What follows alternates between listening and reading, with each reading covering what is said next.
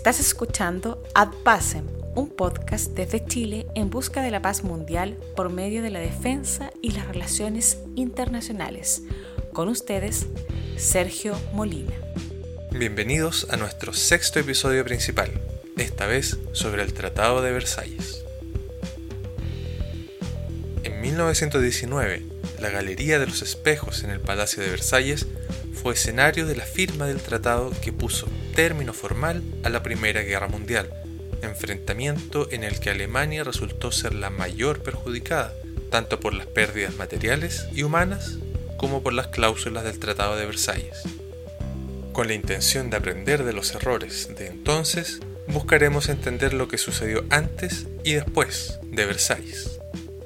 La Primera Guerra Mundial, también conocida como la Gran Guerra, tuvo como principales causas el asesinato en junio de 1914 del archiduque de Austria Francisco Fernando y la consecuente activación de una red de alianzas internacionales que convirtió un conflicto inicialmente bilateral en uno que involucró a naciones de distintos continentes hasta noviembre de 1918, cuando se firmó el armisticio de Compiègne. Pocos meses después, en enero de 1919, se dio inicio en París a una serie de conferencias entre los aliados con el propósito de fijar los términos de la paz que deberían ser aceptados por las potencias centrales, denominación que recibieron Alemania y sus aliados. Estas no tuvieron permitido participar en el proceso de negociación y estaban amenazadas con el reinicio de las hostilidades si no firmaban. El proceso de negociación entre los vencedores, que se inició con la Conferencia de Paz de París, debió buscar un equilibrio entre los intereses de los aliados, siendo los principales protagonistas en un principio los representantes de Estados Unidos, Francia, Italia, Japón y Reino Unido, eventualmente saliendo de este grupo Japón y después Italia, aunque este último solo de forma temporal. Los propósitos de los tres negociadores principales iban desde un sentimiento de revancha y miedo por parte de Francia, que había resultado la más afectada en su población e infraestructura, hasta la búsqueda de una paz que facilitara el libre comercio y la autodeterminación de los pueblos por el lado de Estados Unidos, pasando por el Reino Unido, que pretendía no perjudicar tanto a Alemania para mantener a raya a Francia y lograr así un equilibrio de poder en Europa. Finalmente, el fruto de cinco meses de negociaciones sería el Tratado de Versalles, que fue firmado en junio de 1919 por Alemania, contó con el apoyo de otros 50 países y sería efectivo en enero de 1920. Los restantes miembros de las potencias centrales firmarían después cada uno tratados individuales, en negociaciones que se extendieron hasta 1923. El texto final del Tratado de Versalles, como resultado del consenso entre Estados Unidos, Francia y el Reino Unido, incluía cambios territoriales, restricciones militares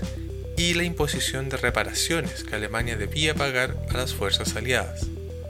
Es así como Alemania debió entregar miles de kilómetros cuadrados de territorio en Europa con sus respectivos habitantes y renunciar a sus colonias en África y Asia debió disminuir y mantener fuerzas armadas de baja capacidad con el propósito de limitar su proyección ofensiva a nivel terrestre, aéreo y marítimo, y debió pagar reparaciones en condiciones desfavorables teniendo en cuenta todas las pérdidas derivadas del conflicto mismo y de las condiciones del tratado. Todas estas cláusulas tenían como justificación principal la intención de mantener a Alemania bajo control para que no volviese a ser una amenaza al continente pensando que esas limitaciones a su capacidad no solo bélica, sino que también industrial, sería lo justo. Sin embargo, hay que reconocer que hubo quienes vieron, como el representante inglés John Maynard Keynes, que tras estas medidas existía un ánimo vengativo, codicioso, y que a la larga no traería la paz que Europa tanto necesitaba después de la devastación que significó la Gran Guerra. Afortunadamente, no todo fue negativo en el tratado, encontrándose dentro de lo más rescatable el establecimiento de organizaciones internacionales como la Liga de las Naciones, también conocida como Sociedad de las Naciones, formada principalmente con el propósito de arbitrar las disputas internacionales para evitar futuras guerras, y la Organización Internacional de Trabajo, que aún existe bajo el alero de la Organización de las Naciones Unidas y que se creó con propósitos como la protección de los derechos de los trabajadores y la regulación de sus condiciones de trabajo. Las pérdidas que podemos considerar como materiales, ejemplificadas en la pérdida de territorio, de recursos monetarios y de las relacionadas con las Fuerzas Armadas, tuvieron cada una sus efectos particulares sobre Alemania y estos se fueron mezclando y complementando con el pasar de los años.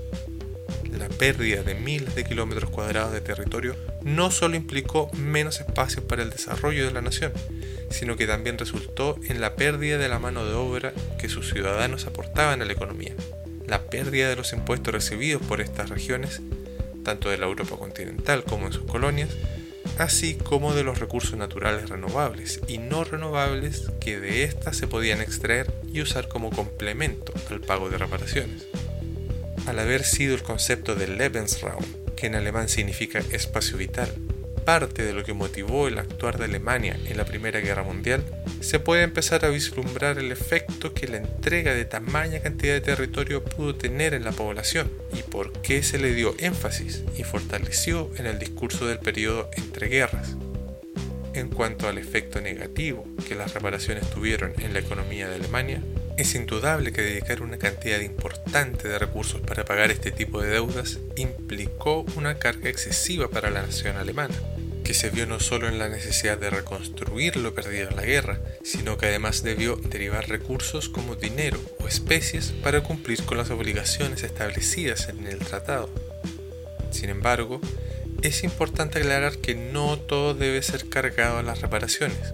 Parte del peso también recae en decisiones políticas tomadas antes y después de la guerra. La forma en que Alemania financió el esfuerzo bélico influyó en la precaria situación económica en que se encontró después de la derrota, habiendo tomado préstamos en lugar de subir los impuestos y posteriormente contrayendo nuevas deudas con prestamistas estadounidenses para pagar tanto sus gastos internos como las obligaciones del tratado. El crack del 29, la caída más grande del mercado de valores estadounidenses, cerró la posibilidad de contar con el flujo de dinero de Estados Unidos y Alemania se vio imposibilitada de seguir pagando su deuda con más deuda. Por otra parte, el efecto que las restricciones militares tuvieron en la economía alemana no fueron menores, ya que forzó a una parte importante de la industria a buscar la reconversión al no poder seguir en el rubro militar. Si bien se puede encontrar un ángulo positivo a la desmovilización de gran cantidad de soldados, que ya no serían responsabilidad del Estado, también es cierto que el país difícilmente disponía de los recursos necesarios para reconvertir a toda la industria que se había generado alrededor de las Fuerzas Armadas. La prohibición de participar en el comercio armamentista impuesta a Alemania representaba un gasto adicional por la necesidad de reconversión de la industria, además de eliminar un sector industrial que representaba una importante fuente de ingresos para el país, así como un motor del empleo. Todo lo anterior a su vez tuvo un aspecto que podemos clasificar como moral, que afectó el ánimo de la gente y puede ser entendido como el sentimiento de desconfianza y de revancha frente a las potencias europeas, que tanto la población en general como los soldados desmovilizados y sus familias en particular fueron alimentando con los años. Esto, complementado con las pérdidas materiales, derivó casi inevitablemente en un perjuicio a la psique de la nación alemana, que debió sufrir las carencias y la percibida humillación de la derrota y del abuso de las condiciones del Tratado de Versalles. Por otro lado, la Liga de las Naciones, salvaguarda que el Tratado de Versalles había incorporado para prevenir otro enfrentamiento como la Gran Guerra, resultó ser insuficiente la falta de reconocimiento de esta a nivel mundial, la poca decisión de los Estados miembros y las pocas herramientas efectivas con las que contaba le jugó en contra. La liga nunca fue ampliamente aceptada a nivel mundial, como lo evidencia el que muchas naciones no se incorporaran y otras lo hicieran, pero por un periodo breve, no superando los 60 miembros en su momento más popular. El ausente más notable sería Estados Unidos, en especial si consideramos que el principal proponente de la iniciativa fue de hecho el presidente estadounidense Woodrow Wilson, a lo que se suma la ausencia inicial de Alemania y Rusia, la primera por su rol en la Primera Guerra Mundial y la segunda por la consideración negativa que se tenía de los regímenes comunistas. La retirada eventual de España, Italia y Japón, todas por haberse visto envueltas en conflictos armados separados, en los que la Liga no logró disuadir o intervenir para cumplir con su propósito, resaltan otro de los factores que iban en detrimento de su actuar, la falta de un real compromiso con la seguridad colectiva y las trabas que esta misma debía enfrentar por la necesidad de un consenso para tomar decisiones y su promoción del desarme militar. Los Estados miembros de la Liga de las Naciones, y en especial las potencias que tenían la capacidad de intervenir militarmente en conflictos de forma decisiva, no tuvieron la voluntad de actuar con la fuerza necesaria, si esto no iba en directo beneficio suyo, signo claro de que las condiciones mundiales no eran las propicias para mantener con vida una organización de la naturaleza de la Liga de las Naciones, y esta terminaría volviéndose cada vez más irrelevante con los años. La paz cartaginesa, que resultó de la imposición de las condiciones del Tratado de Versalles, que no pudieron ser negociadas y fueron consideradas como brutales y humillantes por Alemania, puede no haber sido la causa principal de la Segunda Guerra Mundial, pero sí es importante reconocer que puso en marcha un proceso en esa dirección y que buscar una paz justa en ese momento hubiese sido importante para evitar la llegada a ese punto. Las potencias también fueron incapaces de dar un verdadero piso a la Liga de las Naciones, ya que ésta hubiese actuado primero como foro para exponer el descontento alemán y en caso de ser necesario como espacio para la mediación y resolución pacífica del conflicto, al menos limitando este en escala. Afortunadamente, su espíritu perduró y tuvo nueva vida en la Organización de las Naciones Unidas. La Gran Depresión en 1929 y la Segunda Guerra Mundial, desarrollada entre 1939 y 1945, vieron eventualmente la razón a Keynes y los que pensaban como él, ya que el efecto de las cláusulas del tratado no solo debilitaron a Alemania, sino que a todo el sector productivo del mundo desarrollado.